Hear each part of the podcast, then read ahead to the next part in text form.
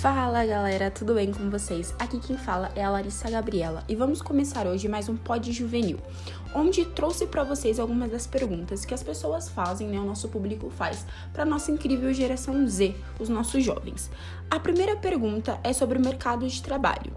Como andam as taxas de emprego e desemprego na juventude e quais são os principais motivos da perda de emprego? Vamos falar primeiro dos empregados. O levantamento exclusivo da Nube aponta crescimento de 225% na oferta de vagas para estágio e jovem aprendiz na comparação com 2020.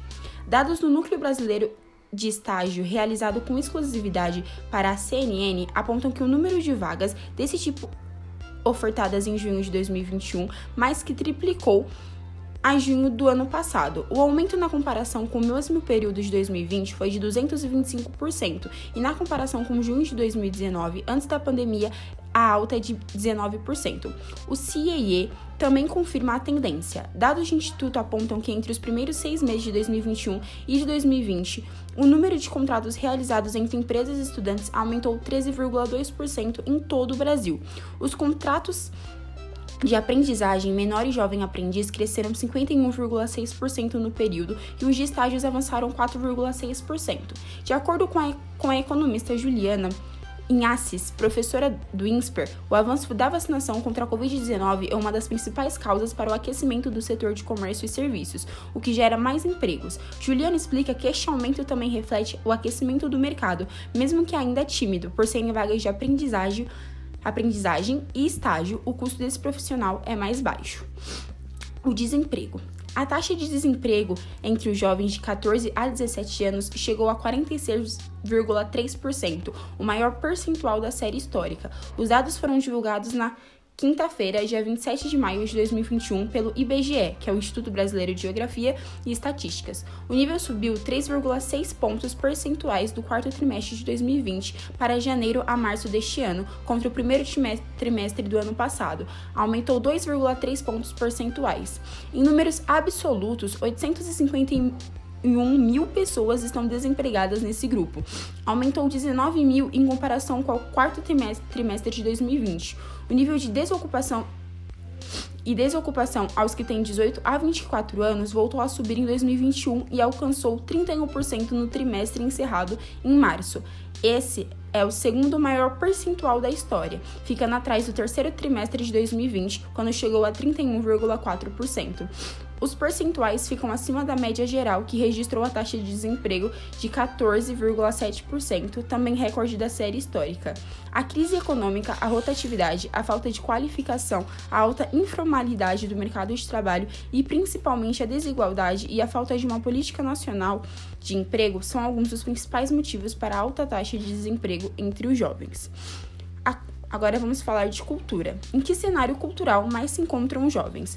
Pela comparação da frequência de realização das atividades preferidas com aquilo que é efetivamente realizado pelos jovens, constata-se a existência de uma demanda reprimida em relação às atividades culturais, ou seja, em média 4,5% dos jovens realizam atividades culturais.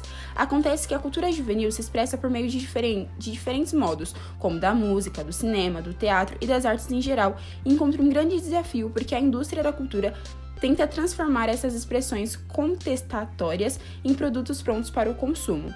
Ao lado da cultura industrial de massa, a juventude expressa cada vez mais sua cultura por suas vivências cotidianas, como por exemplo a capoeira, os grupos de hip hop, rock, da rodas de samba e também grafite, desenho animado e as ferramentas audiovisuais que aproveitam as tecnologias de informação e comunicação, como YouTube, Facebook, Instagram, diferentes blogs, entre outros. Agora falando de educação financeira, o jovem planeja como, onde, com qual objetivo? Educação financeira é importante para qualquer pessoa, independente da idade. Saber lidar com as finanças é algo necessário, mas se esse tema já é complexo na vida adulta, a educação financeira para jovens é um verdadeiro desafio. De acordo com a SPC Brasil, 47% dos jovens entre 18 a 25 anos não faz controle de seus gastos. São 8,6 milhões de jovens inadimplentes no país, ou seja, a maioria dos jovens não tem um bom planejamento por falta de conhecimento em educação financeira. Falando agora de educação. Em meio a um período de pandemia, como os jovens estão lidando com agregar conhecimento em vossas vidas? Para além das atividades escolares em torno de 40% dos jovens têm buscado formas de aprendizado por conta própria, seja requisitando vídeos ou fazendo cursos online ou consultando os livros impressos ou digitais. Contra outros 15% dos jovens que não estão estudando por conta própria durante o distanciamento social.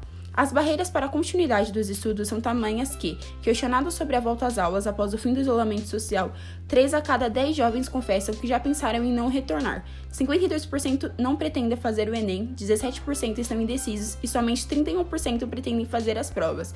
7 a cada 10 jovens estão pessimistas em relação à economia brasileira após a pandemia, e metade dos respondentes consideram que o governo do país vai piorar um pouco ou muito um ano depois da pandemia acabar.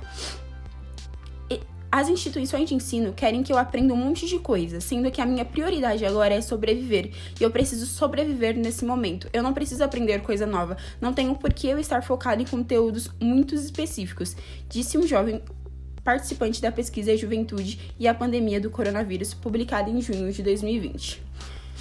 Agora, quando se fala em sonhos, projetos futuros, planos de vida, o que os jovens têm pensado sobre tudo isso?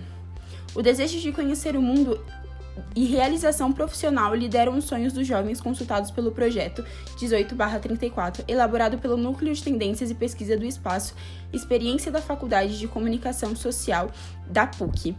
Segundo o levantamento, 66% dos jovens desejam conhecer o mundo e quase metade, 47,9%, almeja ser feliz no trabalho. A realização profissional e financeira é representada em outras formas de resposta, como trabalhar e ganhar bem, ganhar muito dinheiro e acumular patrimônio, em muito dinheiro e acumular patrimônio. Em formulações mais nobres como ser capaz de ajudar os outros, nas rodas de conversa, além do sucesso profissional, constituir família e viver confortavelmente apareceram como desejos recorrentes. A maioria dos jovens contestou a afirmação de que conhecer o mundo seja um dos principais desejos dos jovens. Nesse grupo, os jovens não falaram em riqueza, mas em conforto. Mais do que ganhar dinheiro, eles desejam gostar daquilo que irão fazer.